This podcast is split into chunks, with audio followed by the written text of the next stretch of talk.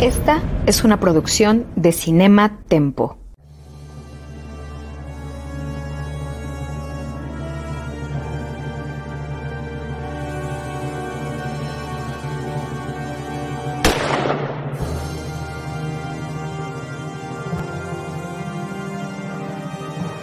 Desde 1962, solo un nombre ha definido la acción, la adrenalina y el espionaje en el cine. Esto es James Bond, una misión a la vez. Acompaña a Carlos Gómez Iniesta, Iván Morales y Charlie del Río en esta nueva y emocionante aventura en Cinema Tempo y en Cine Premier. Comenzamos. Yo soy Charlie del Río, me da mucho gusto darles la bienvenida a nombre de nuestro productor Jaime Rosales y están por acá Carlos Gómez Iniesta e Iván Ivanovich Morales. ¿Cómo les va, queridos amigos, después de un rato de no vernos y de regresar e ingresar a la década de los 80 con este recorrido de las películas de James Bond? Ah, muy feliz, qué bueno que ya nos pudimos reunir, este, bueno, es que hubo Semana Santa, este, de Pascua, un poco más de cosas y pues la misión se tuvo que interrumpir un poco, pero muy contento de, verlos de vuelta, compañeros. Ya me hacía falta, la verdad. Sí, sí, sí. Se extrañó un ratito, pero la buena noticia es también que ya podemos eh, tener las películas em, más fácilmente en Amazon Prime, entonces eso es bueno. Le dimos chance a la gente de que se pusiera al corriente, espero que algunos lo hayan hecho. Y este, y sí, hombre, entramos al ochenterismo pero casi con ganas, dijo esto. Oye, Iván, pero eh, ¿empezaste a verlas en Amazon? O, sí. No, yo, yo todavía no. No, yo o sea, ya, ya me acabé. ¿cómo no, Tocayo? Ya, ya, únete al 2022. O sea, ingresa al 2022, Tocayo. ¿Saben qué? No, me, me, quise acabar este nuestro, nuestro librito y es, pues, es, es, la última, entonces dije, bueno, pues para no extrañar. Ah, bueno, es la última del primer libro. Exacto, exacto, exacto. Del primer libro de la colección del 50 aniversario. Recordemos, eh, amigas y amigos, que estamos en el 60 aniversario de James Bond a la hora de grabar este episodio. Este año, 2022, se cumplen 60 años desde el estreno de Doctor No. Y Tocayo, yo lo que estoy haciendo es, em, pues como es mi naturaleza, campechanearla. O sea, los materiales adicionales los veo en los Blu-rays, pero sí me resulta, al igual que Ivanovich, celebro que ya estén en una plataforma, además con la finalidad de poder compartirlas con algunas personas que nos escuchan y que les interesa y que tienen la inquietud de visitar las películas desde el principio, las 25 películas. Ya lo hemos platicado, ya lo comentamos como noticia, pero creo, y Tocayo, que sí se sigue celebrando eh, semana tras semana, porque efectivamente es una facilidad mayor, hasta cuando tienes que interrumpir la película.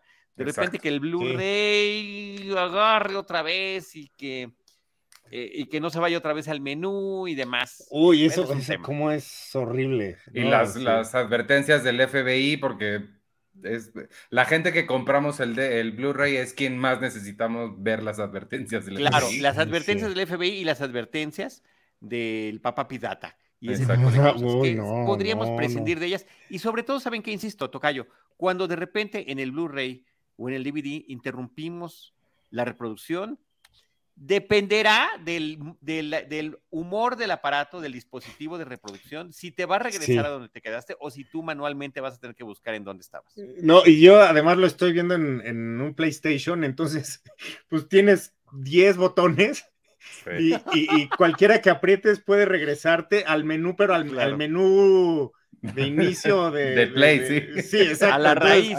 Sí, exacto. Entonces, esperar otra vez la introducción es desesperante. O aprietas ese botón donde empieza a brincar la pantalla nada más, Tocayo. No, no, no. Oigan, pero para los que no hemos visto todavía en Amazon, ¿qué, qué, qué encontramos diferente? ¿Hay algo, ¿Hay algo más? O sea, por ejemplo, si hay una variedad grande de idiomas o de, ah. o, de ¿cómo se llama? de subtítulos o no, yo me imagino que sí, no me fijé, pero lo que vi es que están las 25 películas, eso está mm. muy bien. Eh, de repente encuentras como un apartadito donde están todas, que también está súper bien. Y eh, a mí inclusive la primera vez que las busqué me salieron en orden cronológico, lo cual todavía celebro aún más. Pero pues ya ves que ya que empiezas a ver diferentes contenidos, pues te vas directamente a la lista de lo último visto y de ahí te sigues. Yo lo que, lo que más me gusta, no nada más de esta, sino en general de ver cosas en, en Amazon, es que como son también de IMDB, te aparece toda la información de la gente cuando le picas ahí a la Eso está padrísimo. Cuando apachuras hacia arriba, te sale quién está en ah, pantalla en ese momento. Sí, eso, eso, sí me gusta. Es el X-Ray. Una gran función. Lo, es el X-Ray. Lo único, evidentemente, es va que a limpiar sí, mi cámara, ¿eh? sí, baja la, sí baja la calidad visual de las cosas. Eso, pues no hay, no hay mucho que hacerle. Por más que te digan que están en no sé qué, pues siempre la, el bitrate de. Mira, nos está poniendo ahí Jaime el. Oh. Pero mira, mira qué bien, tiene ahí los, este, las trivias. La información de, de, Movie Database, ¿no? Los Ajá, eh, la, trivia, muy bueno, muy bueno, muy bien. Gracias, Jaime Rosales. Sí, no, muy bien. Eres lo máximo. Por eso Jaime es el, es el tocayo de James Bond.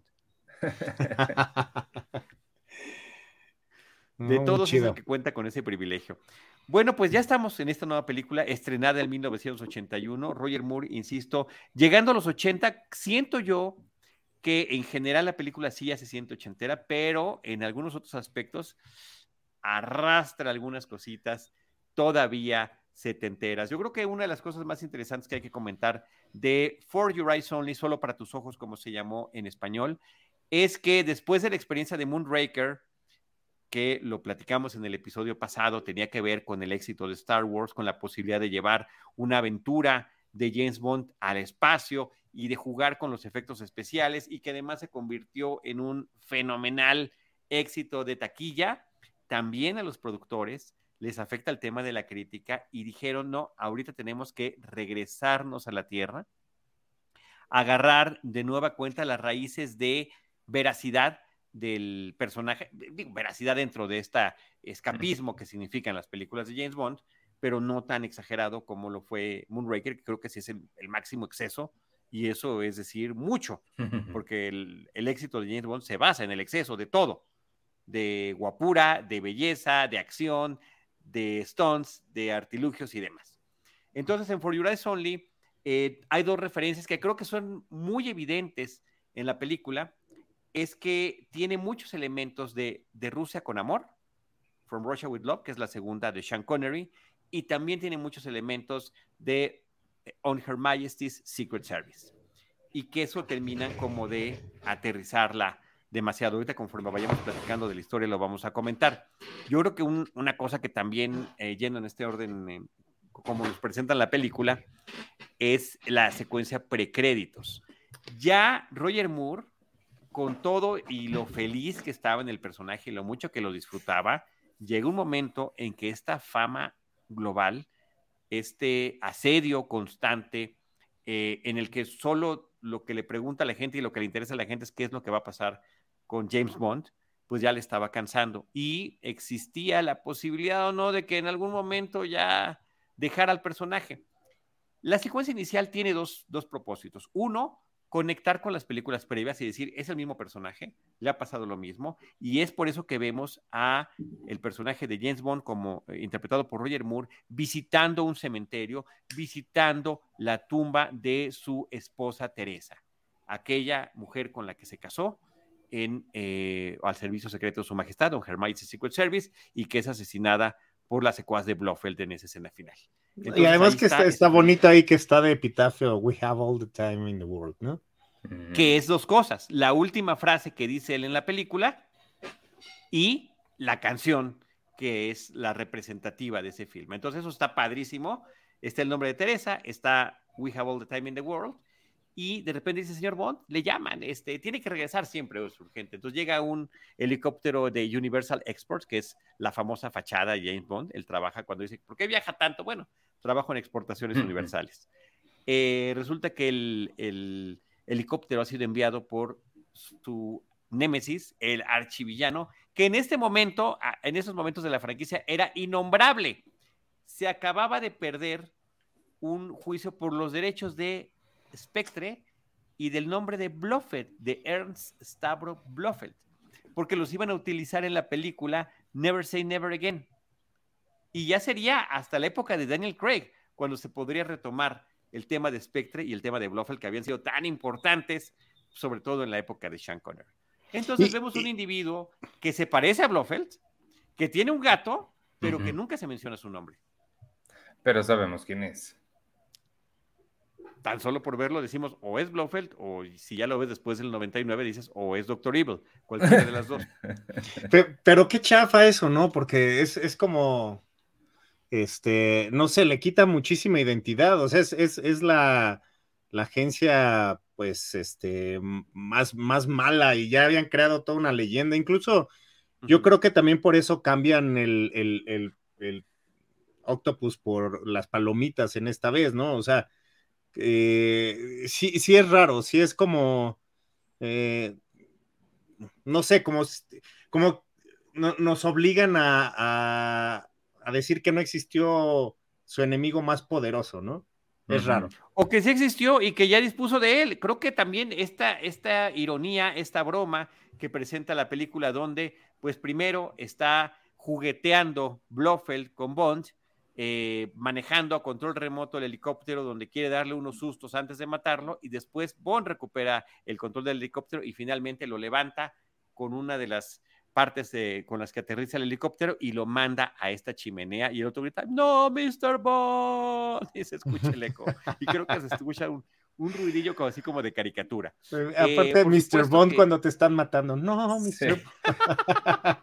Sí. tiene, sí tiene sus partes cómicas, esa y también la, secuencia del final, que al, ratito hablaremos de ella, de en, el agua también, eh, como que sí le quisieron inyectar un poquito más de comedia hacia los villanos. Este, en, en, esta, sí, la forma en la que ruega por su vida al final, no sé si era muy de, muy digna de bluff.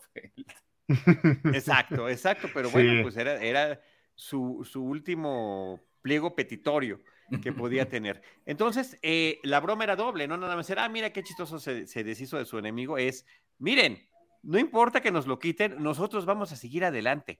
O sea, esta franquicia, como nosotros la hemos manejado durante todas estas películas, no hay quien lo detenga y creo que hasta en eso tuvieron razón en la película de Never Say Never Again, Max von Sydow, otro gran artista, otro gran actor eh, universal, así como Universal Exports, eh, sería quien interpretara a Blofeld. Pero aquí simplemente aprovechan para disponer de él. Yo tengo una pregunta de, de, casa. ¿Vamos a hablar de Never Say Never Again o, la vamos a brincar? Yo creo que la podríamos platicar en el, eh, brevemente en el episodio que corresponde cuando estrenó eh, el mismo año que una película de Bond, que creo que es la siguiente, si no me falla. Pero no, no un episodio completo, pues entonces. A menos que quieran, bueno. Pues yo digo que sí, bueno, yo no lo he visto, ¿eh? Yo tampoco lo he visto. Ah, ok, ok, ok. Bueno, pues haremos entonces esa pausa. Yo pensé, dije, ya casi vamos a acabar con esta aventura, con esta misión. venga, una misión más. Exacto, hay que alargarlo lo más posible, güey. Perfecto. Y después Casino Royal y así, güey. Entonces, es simpática, es interesante, tiene sus justificaciones, pero creo que se aleja muchísimo de la espectacularidad que iba subiendo de tono película tras película en la mini aventura. Y a mí eso siempre me pesó en esta, eh, en esta película de Solo para tus ojos. A mí no me molestó, ¿eh? A mí, o sea, sí me hizo ruido como la forma, digo, lo que, lo, que dije, la forma en la que ruega, pero no me, no me molestó la entrada, sobre todo porque o sea, digo, sí, sí, digo en chiste el ochenterismo que sí se siente, pero al mismo tiempo sí lo sentí fresco. O sea, el hecho de que hayan, y eso me imagino que debe ser medio controversial, pero que adaptaran la música para sonar más ochentera, más moderna de esa época. Todo eso a mí sí, sí me latió, sí la sentí un poquito más fresca y este, y, no sé si desde el mero principio la empecé a disfrutar mucho, mucho. Entonces no me hizo nada de ruido. Bueno, Henry Mancini, ni más ni menos es el que está a cargo del score de esta película. Me parece que eso también es súper relevante. Una figura del soundtrack como él, eh, que, que, se encargue de una película como esta, donde además no necesariamente vas a notar su identidad como la notas en otras películas, porque termina diluyéndose por los temas clásicos de Bond y por el estilo de la película, pero me parece increíble que haya aceptado el reto y que efectivamente, como estás comentando, hiciera sus adaptaciones. Y una de estas aportaciones que tiene Mancini es el de la canción de los créditos iniciales, donde Maurice Binder, el que hemos dicho que es como que el que confeccionó este estilo de secuencia de créditos iniciales donde vemos, escuchamos la canción y vemos las siluetas y vemos las formas y están brincando y demás, em, cuando supo que era Sheena Easton la que interpretaba el tema, dijo, es que el rostro de Sheena Easton tiene que aparecer también. Y es la única vez hasta ese momento en el que la persona que interpreta la canción también aparece a cuadro en las escenas de créditos. Pero no está bien, ¿eh? No está bien. O sea, a lo mejor en su momento han de haber dicho, o sea, qué padre, pero no jala. No, no está bien. O sea, la secuencia no me gusta y, o sea, aunque sea la única, o sea, prefiero pues quitarla, ¿no? O sea, ¿vuelve a suceder eso en algún momento? No, al parecer no. Al parecer no, hasta donde yo recuerdo ya no. No, yo tampoco me acuerdo. Y además la, la, la, la canción es muy, ya es muy famosa, es muy poderosa, o sea, como que, pues mejor hubieran hecho un videoclip como lo hacen ahora, ¿no? no sé, o sea, a mí, a mí me, distrae mucho ella, creo que no está, no está padre. O sea, en todo caso. Fíjate, a, mí, a mí diría, diría Ivanovich, a mí no me molesta, me parece además interesante el relato. Además, mm. tuvieron que hacer circo, maroma y teatro para poder tener este extreme close-up del rostro de Sheena Easton en pantalla con la calidad cinematográfica y, tuvieron que montarla prácticamente a ella en una situación en la que casi no se moviera para no, eh, pues que no se barriera la imagen y demás. Que, pudiera ser enmarcada, como a Maurice Binder se le estaba ocurriendo. Hay, hay, hay unos close-ups, o sea, creo que hacia el final, este, prácticamente es eh, su boca lo único que hay en pantalla. Y, digo, en, términos de, pues de lo que tú estás diciendo, más los focos, o sea, el foco, mantenerlo, o sea, sí creo que técnicamente a lo mejor fue difícil, pero, pero no, yo no, yo no sé. y la otra, combinarlo con esas escenas acuáticas para poder uno de los temas de la película. ¿eh? O sea, ve, lo que está poniendo James, güey, está súper raro. Claro. A mí la el rostro de ella no me, o sea, me, dio muy igual, pero la secuencia no me gustó nada. O sea, pero no por su rostro, su rostro está bien, nada más. Oye, pero con esa canción, efectivamente no importa lo que te pongan. Eso es cierto, sí. Yo estoy de acuerdo, creo que es uno de los temas más poderosos de toda la saga, de las 25 películas, es uno de los más padres, de los más reconocibles, de los más interesantes.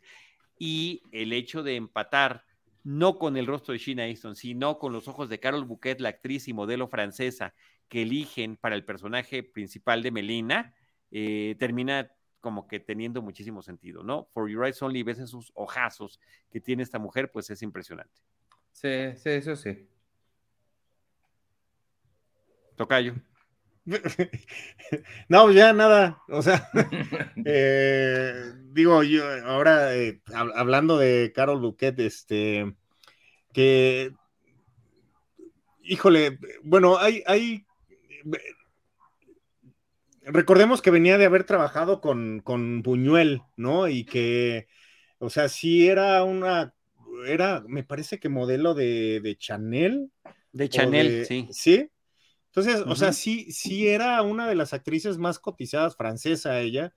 Eh, dice uno de los productores que jamás había visto un cabello tan perfecto como el de ella y, que fue prácticamente inmediato cuando la conocieron que se quedaba con, el personaje.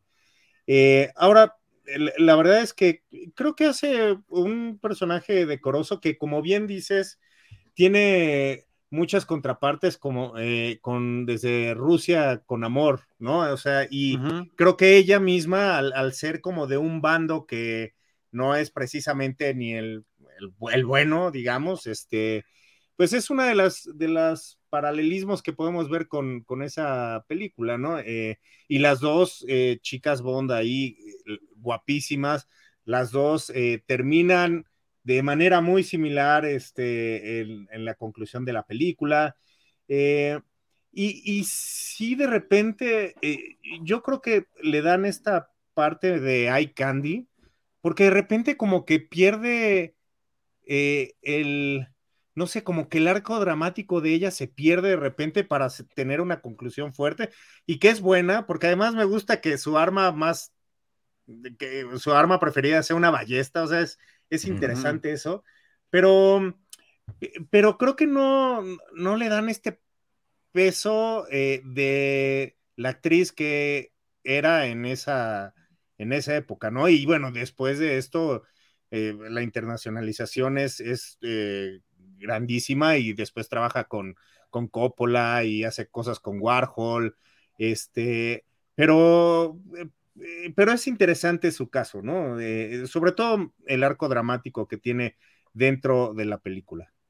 A, mí lo que... Perdón, vas, vas, vas. No, nada más rapidísimo, que no se usó su voz porque no hablaba bien inglés y fue doblada. Eso, es lo mismo que iba a decir.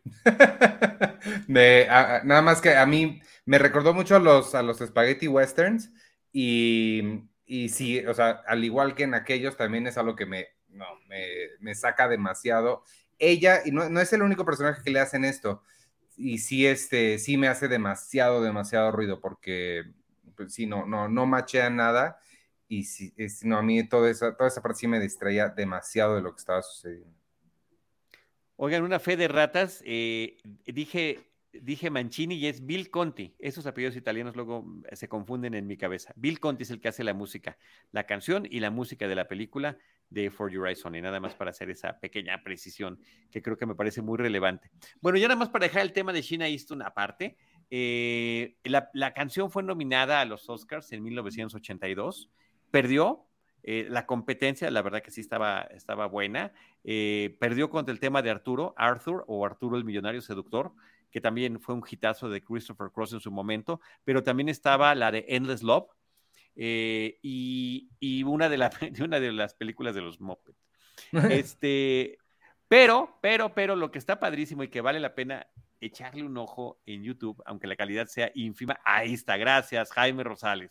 La interpretación en la ceremonia 57 de los premios Oscars en 1982, cuando sale Sheena Easton a, cantar esta canción. Bueno, le hacen una super coreografía con temática de James Bond, donde eh, dos actores que habían salido de, malos en la franquicia aparecieron. Uno de ellos es Richard Keel, Joss, Mandíbulas, simplemente está por ahí parado. Y por otra parte, este actor asiático que era el villano de Goldfinger, también aparece allí en escena.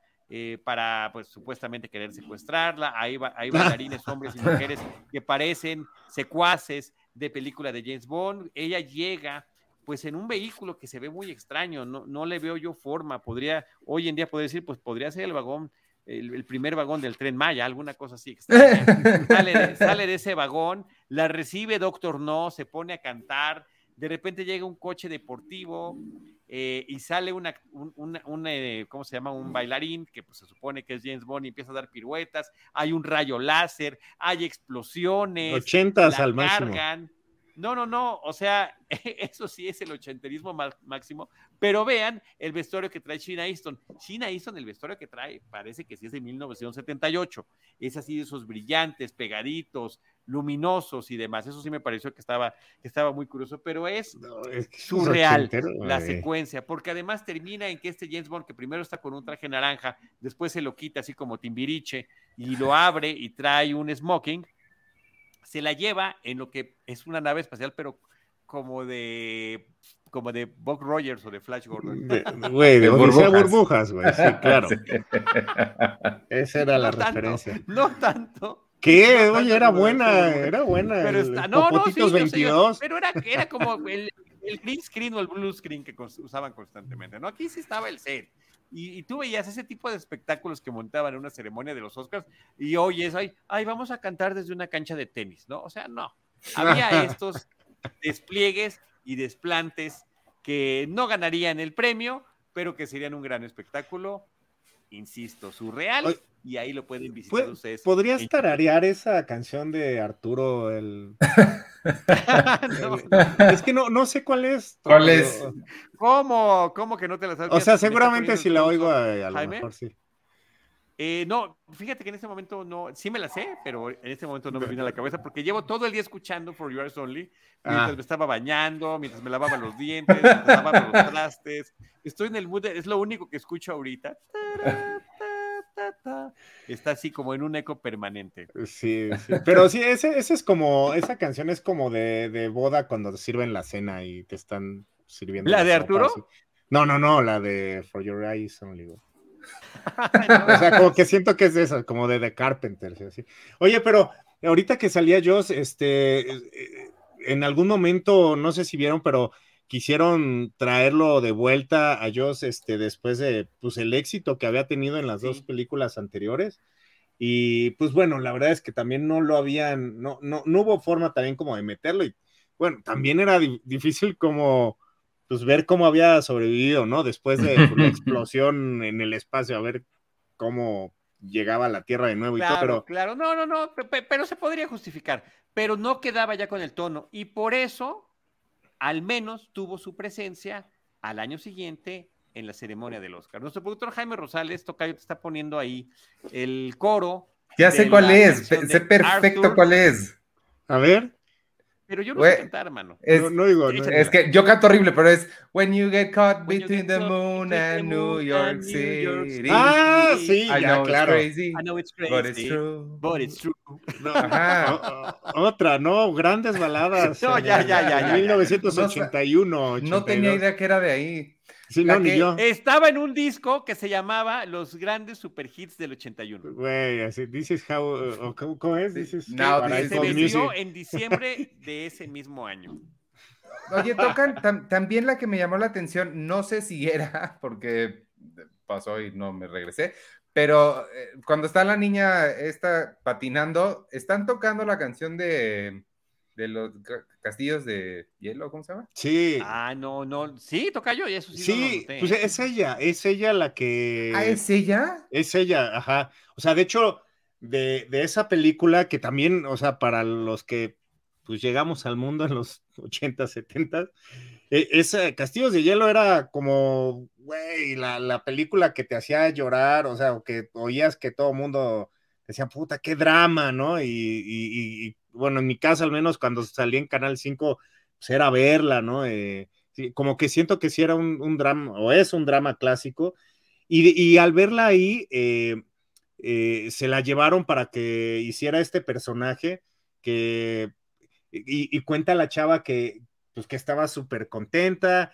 y que invitó a sus papás a su primer día de rodaje, y el primer día de rodaje era eh, cuando estaba desnuda en la cama con James Bond. Entonces sí que decía, no, ¿cómo? O sea, creo que no fue el mejor momento para mis papás. Y además, este, ah, hay, una anécdota que le quiso hacer una broma a, o sea, el crew le, le, dijo que hicieran una broma y en lugar de aventarle una almohada, le iba a, aventar un, un pato de hule a Roger Moore.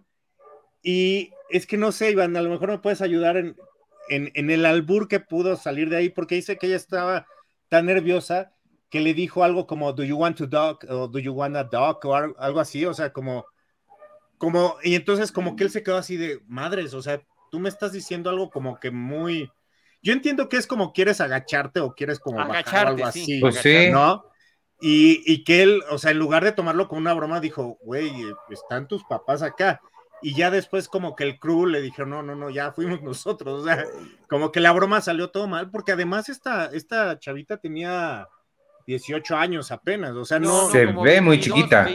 21, 22 años. Es que aquí hay un tema muy curioso. Y está padre que lo tomen Ah, no, no, perdóname, sí cierto, perdóname, toca yo, es que las me confundí porque las que sí es, eran menores de edad son las que están en la alberca del malo este González, creo que se González, llama. González. Este, que sí hay, ahí sí hay varias eh, eh, menores de edad y, y, que incluso había una que dicen que era guapísima, altísima, y que ya después descubrieron que era un hombre que recién se había hecho una sí, era trans, de cambio era trans. Y sí. fue como un tema que se usó muchísimo en las noticias, qué barbaridad, pero bueno, no pasa nada. La verdad que en los documentales, inclusive en el oficial que viene en el, en el DVD, tanto el director John Glenn, que había sido de segunda unidad en películas previas, como el propio Roger Moore, dice, pues bueno, la verdad que nunca lo supimos hasta que ya estaba la película estrenada y nosotros la vimos guapísima, o sea, eso sí, no hubo ningún otro tema más que el, el escándalo que pretendían hacer de nota pues exhibicionista, sensacionalista y demás, ¿no? Pero la verdad que no pasó nada más al respecto. Lo que sí, tenía 22, 23 años esta actriz, la de Castillos de Hielo, era patinadora profesional y Eh, era apenas, digo, y está interesante porque en la película el propio personaje de James Bond le dice, o cuando ella se le avienta, porque ella es la que eh, quiere mm, tener relaciones con él, y él dice, no, yo te llevo, pero a un helado, o sea, sí. estás muy chavita. Se supondría que el personaje, aunque nunca lo dicen en el guion, tenía 16 años, pero era apenas un año menor que Carol Bouquet. ¡Wow! El, claro, o sea, también se ve muy chava la Se ve chava, pero se ve, pero se ve más madura que la otra. Sí, sí, se ve más madura. ambas, nada más, ambas muy inapropiadas para Roger Moore. ¿no? totalmente.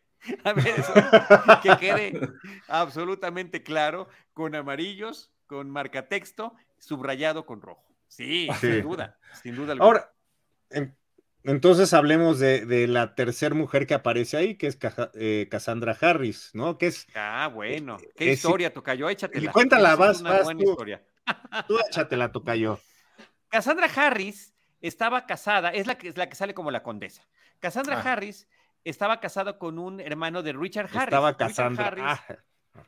Ah, muy bien, Tocayo. Eh, Richard Harris, pues que es un gran actor eh, eh, cinematográfico, entre otras cosas, tiene un nombre llamado Caballo, pero pues uno de sus últimos papeles fue como Dumbledore en la, en la saga de Harry Potter. Es el Dumbledore que tienen que sustituir justamente por su fallecimiento. Y es el papá de Jared Harris. Bueno, su hermano, esta era su cuñada, Cassandra Harris. Cassandra Harris, después de haber estado casada con el hermano de Richard Harris, se casó con un muchacho eh, Pierce, Pierce Brosnan, creo que es como se llama. ¿A poco? Estaba Un casada joven desempleado. ¿En ese momento? en ese momento. Tanto así que Broccoli, Kobe Broccoli, conoció a Pierce Brosnan en el set de Solo para tus ojos porque se lo presentó una de las actrices que participaban en la película y a decir de muchos, incluido John Glenn, incluido Kobe Broccoli, incluido eh, Dana Broccoli, la, la, esposa de Broccoli, dijeron, pues, ¿qué, qué, qué tipazo, ¿no? Este se ve muy chavito, estaba muy chavito. Años después, después de las próximas dos películas de James Bond, le ofrecen a Pierce Brosnan el papel, pero no lo puede aceptar porque estaba con el contrato de eh, Remington Steel. Y es cuando se lo dan a Timothy Dalton. Y no le tocaría hasta ya a mediados de los años 90, lo cual es, es interesantísimo ese caso. La parte trágica de la historia es que Cassandra Harris fallece muy joven, poco más de los 40 años de edad, de cáncer de ovarios, que igual había muerto su mamá y después moriría también a esa edad, a cuarenta y tantos, su hija. Una, una situación de, pues terriblemente, ¿no? De, genética que, que, era una enfermedad que, le, que les pasaba a las mujeres en esa familia. Y Brosnan además de que tiene un hijo con ella, termina adoptando a los hijos que había tenido con el hermano de Richard Harris. ¡Wow! ¿Este que, está en la pantalla es Pierce Brosnan? Es Pierce Brosnan. Ah, caray. Es Pierce Brosnan en aquella época. En aquella época. También, viéndolo en retrospectiva, pues efectivamente llegaba en muy... Em, su momento llegó cuando tenía que ser, porque creo que sí hay una parte de la madurez del personaje de Bond que es importante. Claro, claro, claro. Wow, qué buena historia. Eso está interesante. Sí, sí. no, la, contaste, no, lo, hubiera hecho mucho peor yo, güey. Este, porque aparte no sabía lo de este el señor Dumbledore, güey. Este, eh, que viene, viene desde más atrás todo eso. Entonces sí es. Claro. Vaya, es, es, son varias generaciones, ¿no? En el entretenimiento y en la actuación.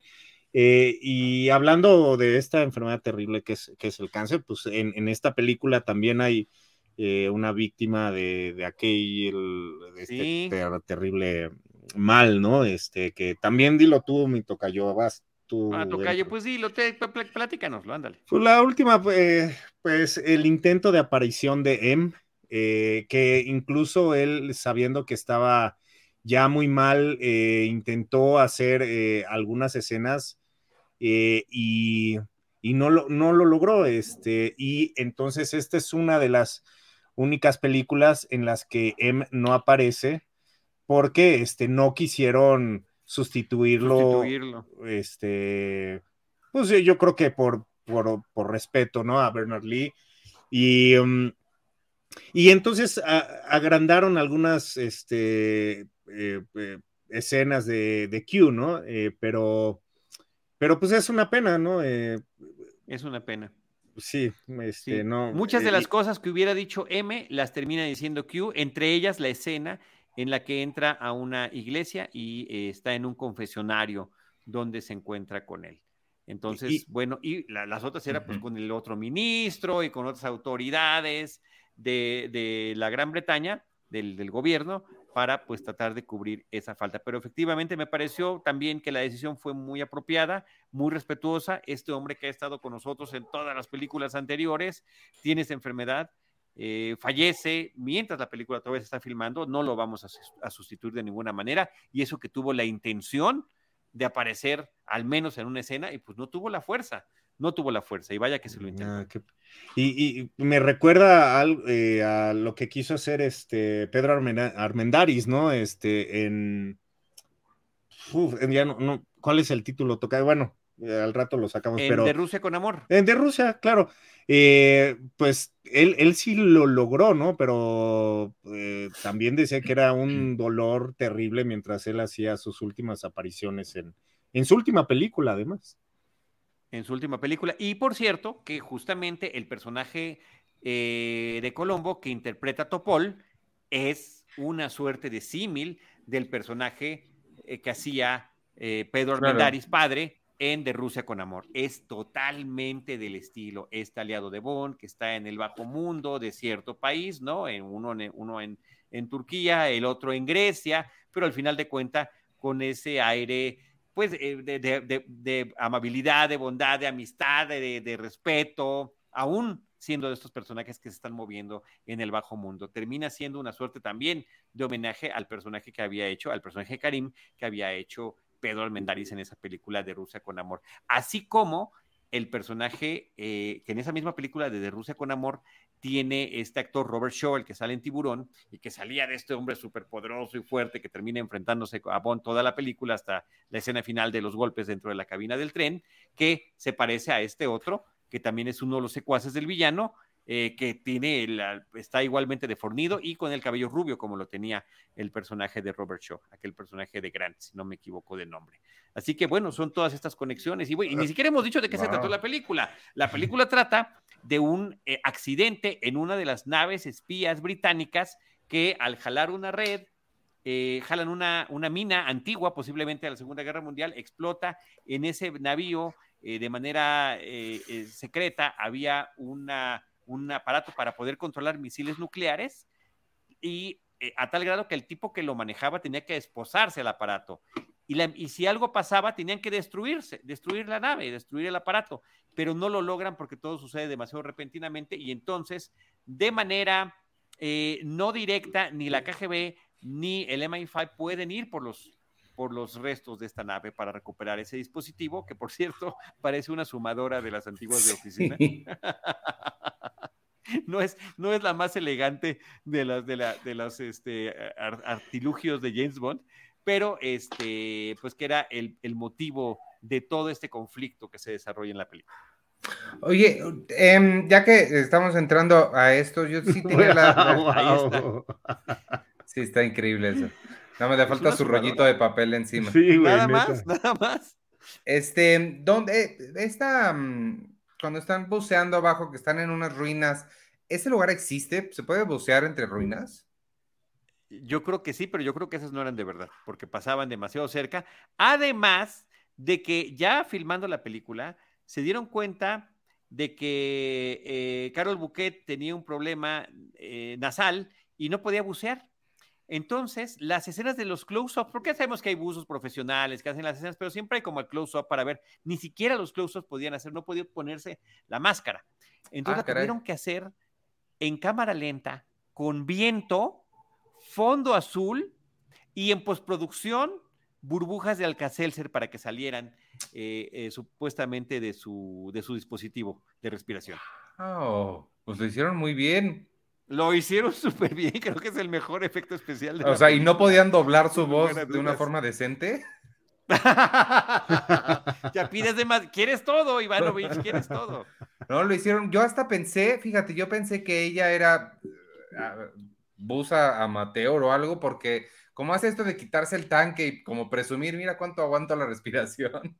Este, y qué útil es que lo deje yo allí, ¿verdad? Porque sí, ¿por qué está dejando el no?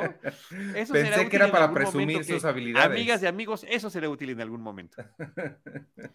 Oye, pero creo que aquí ya también, ahorita que decías de los gadgets y, justo porque ahí es donde van a recuperarlo, este, eh, ya, ya no hay nada como sorprendente ahora sí. A lo mejor, y para su tiempo, el traje este del malo, este, que tiene como tenacitas en lugar de manos, que a lo mejor ese es de las cosas como más galleteras y más sorprendentes, pero de ahí creo que ya no hay nada.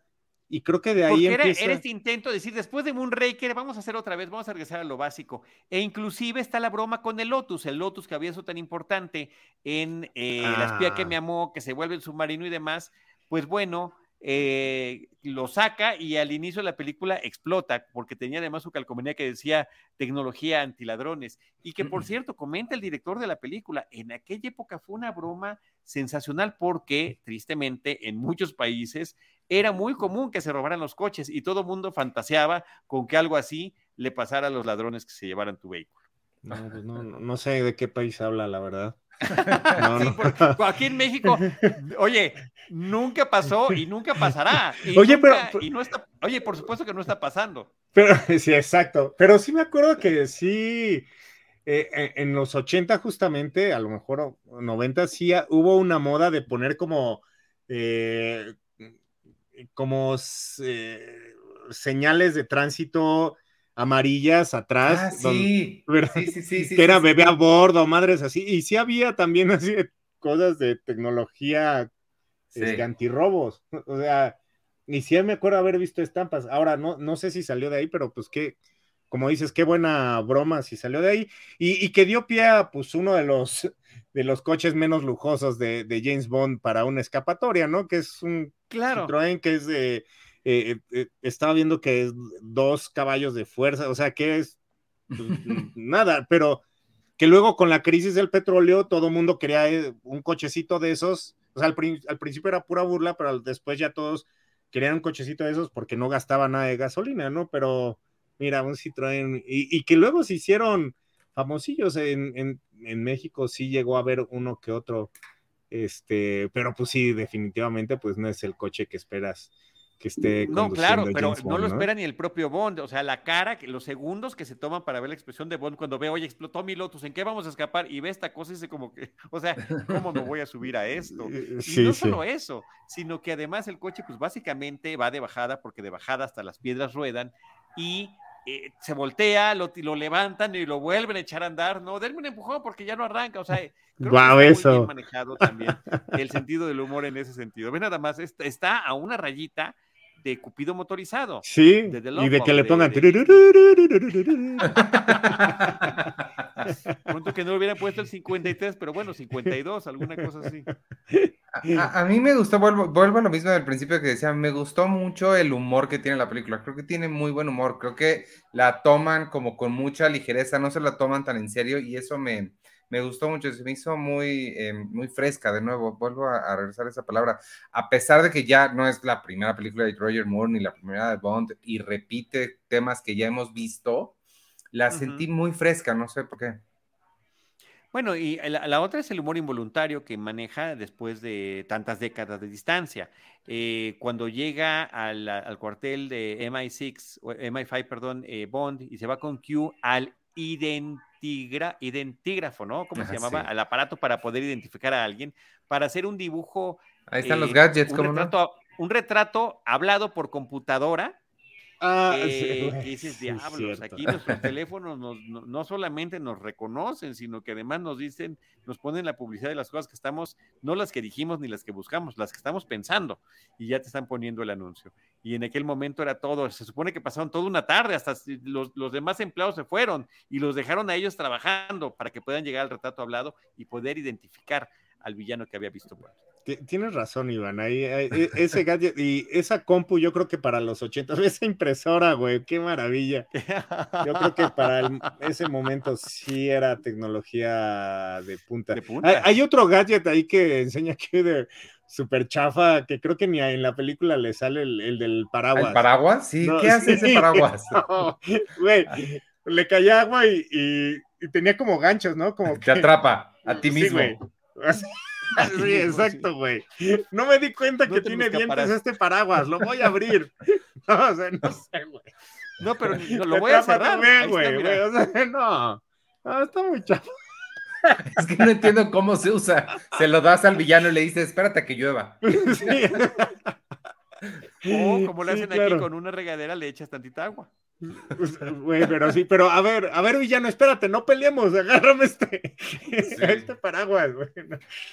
Que, hablando de formas babosas de intentar matar a gente, este plan de este villano que amarra a, James Bond para arrastrarlo contra el, coral y luego que el agua, que los tiburones se lo... Sí se me hizo un plan muy tonto. Ahí sí... El peor de todos, el peor de todos. Ahí sí dije, cuate, no, no manches.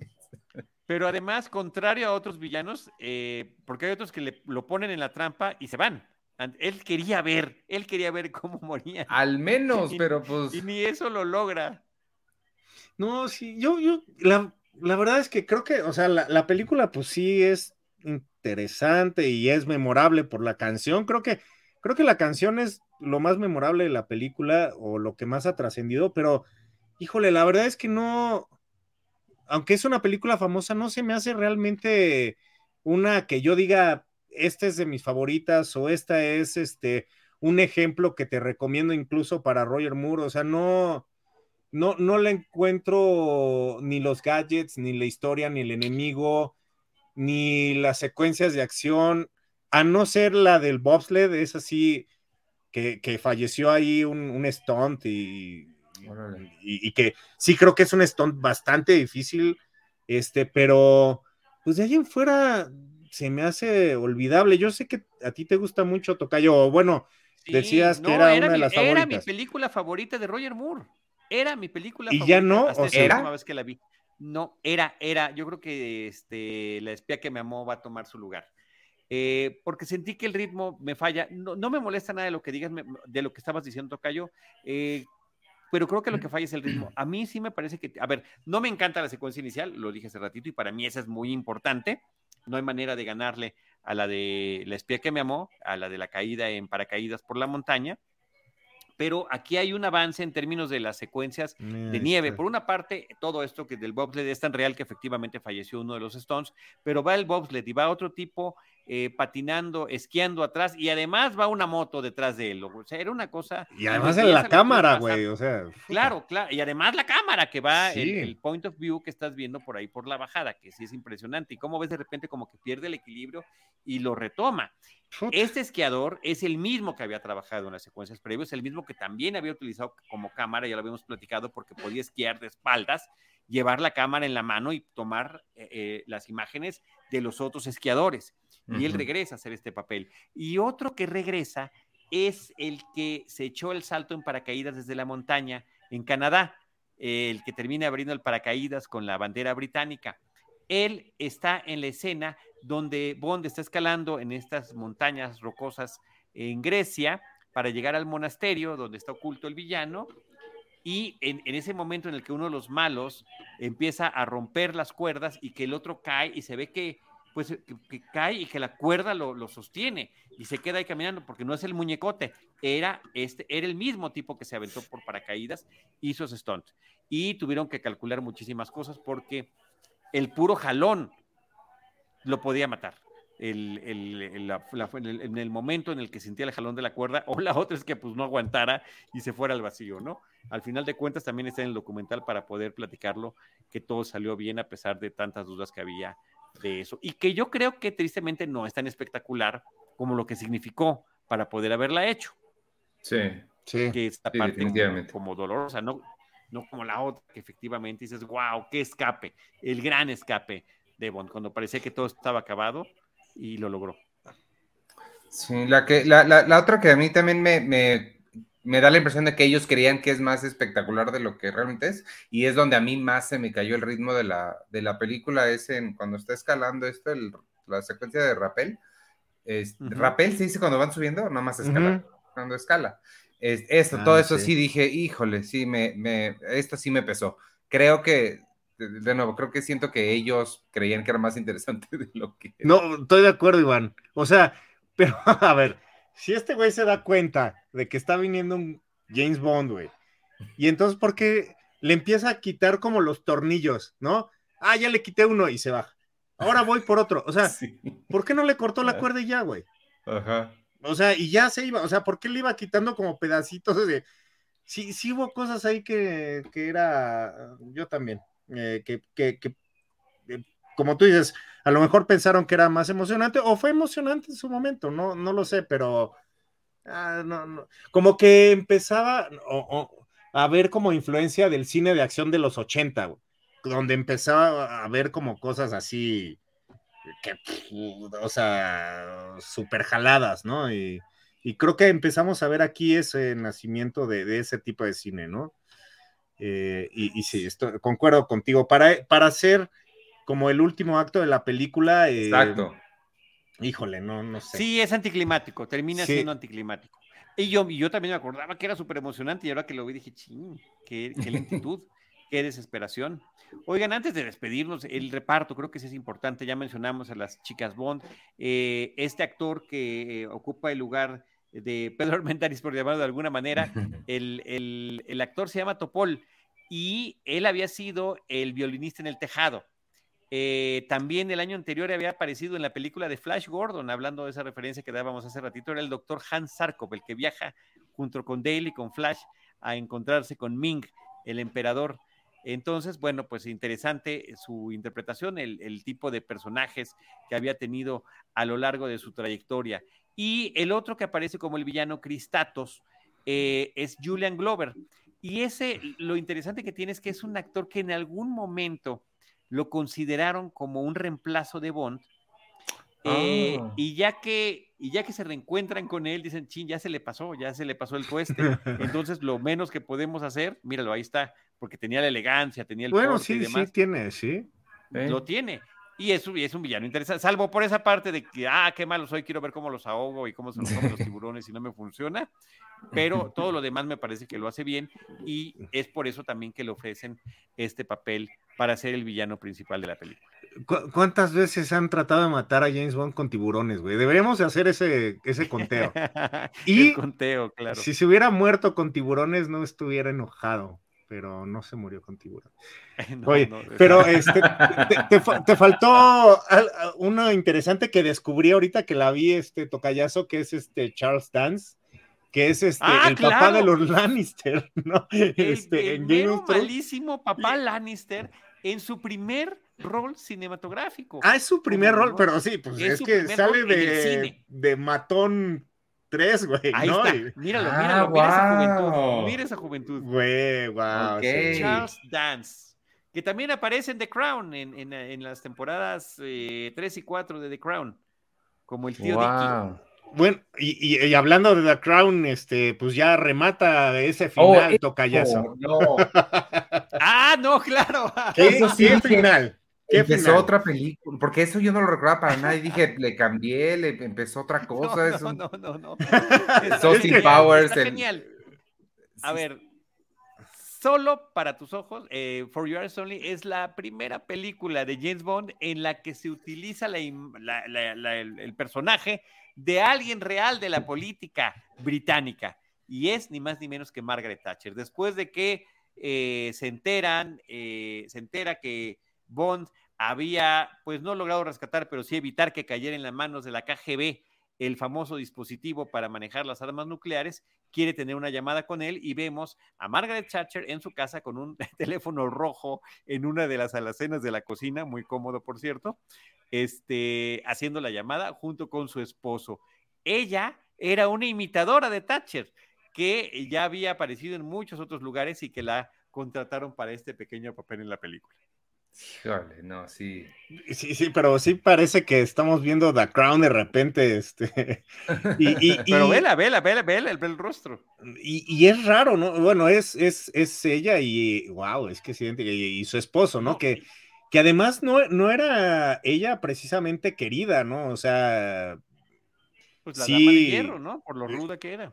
Y, y, pero incluso, o sea, no nada más como en la política exterior, sino también como en el interior y con los sindicatos. Y si algo nos enseñó The Crown es que pues le costó mucho trabajo. Entonces de repente ponerla ahí, este, pues yo creo que fue un poquito más de vamos a burlarnos de ella. Totalmente, sí. Como apoyemos, ¿no? Este. Es, es, es interesante, ¿no? Y, y ya con tanto tiempo después, pues este, y ya que se puede hablar abiertamente de eso, es, es interesante que lo empezaron a, usar así, ¿no? Sí, totalmente. que era la mandataria en ese momento. Sí, tenía dos, años de tomar el poder. Wow. Sí. Entonces, pues, pues eso, eso, eso sí está curioso e interesante. Además de que ni siquiera termina hablando con Bond. Eso, es que la ponen como tonta. Pues. Sí, estás hablando con, un güey que te está respondiendo, o sea, nada más que está hablando a lo güey, o sea, entonces, eh, en esa época a lo mejor alguien nos podría decir a quién representaba ese pajarraco, ¿no? O sea, claro. ¿A, quién le hablaba? ¿No? Eh, no, sé, es, es un, O a quién escuchaba. También, claro. Sí. O a quién escuchaba. ¿No?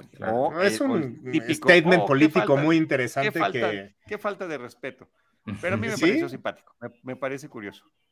Pero sí, de nuevo, ¿eh? creo que no vuelve a aparecer algo así, ¿verdad, Tocayo? O sea, una, o al menos un personaje de la vida real. Eh, pues bueno, si tú, si tú quieres, quieres o no quieres contar la inauguración de los Juegos Olímpicos en Londres, donde la verdadera reina Isabel II aparece eh, pues en una misión junto a Bond.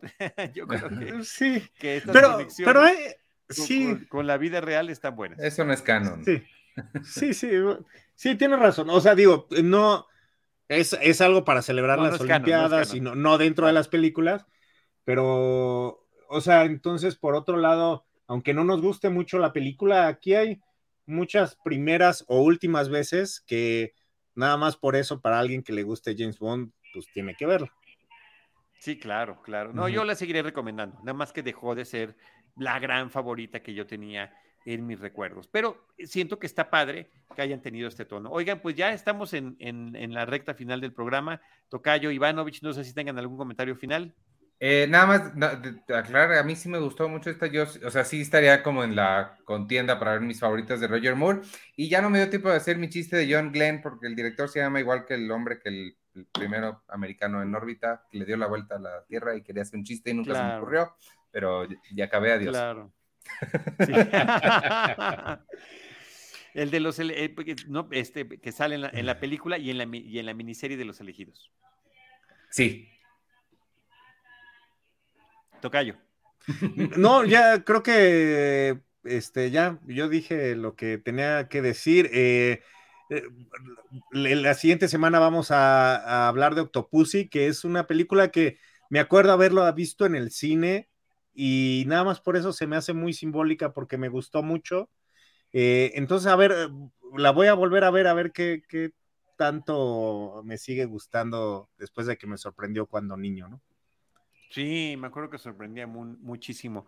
Este, pues el último dato curioso, ¿se acuerdan en esta escena antes de entrar Q a la, a la oficina donde estaba el dispositivo este para identificar gente con la imagen por computadora que toca varios dígitos? Eh, la canción que se oye o las notas que se escuchan son las de Nobody Does It Better, el tema del espía que me amó. y oh, Bond la termina porque le faltaban dos notas y Bond las pone al final cuando está entrando y que siempre, como siempre, Q termina regañándolo por andar de juguetón. Muy bien, pues ahí está, For Your Eyes Only, solo para tus ojos, em, la antepenúltima película de Roger Moore en el personaje de James Bond. Y nosotros eh, volveremos con el apoyo de nuestro productor Jaime Rosales, con Carlos Gómez Iniesta, con Iván Ivanovich Morales y un servidor Charlie del Río, a seguir platicando de las películas James Bond, una misión a la vez, la próxima semana. Hasta pronto. Bye, amigo.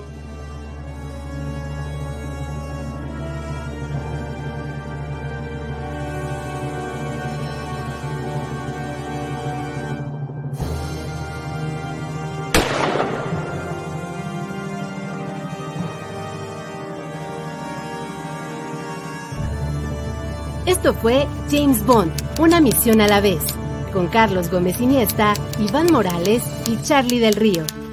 Una emocionante aventura sobre el agente 007 en Cinema Tempo y en Cine Premier. Producción y realización RH Media.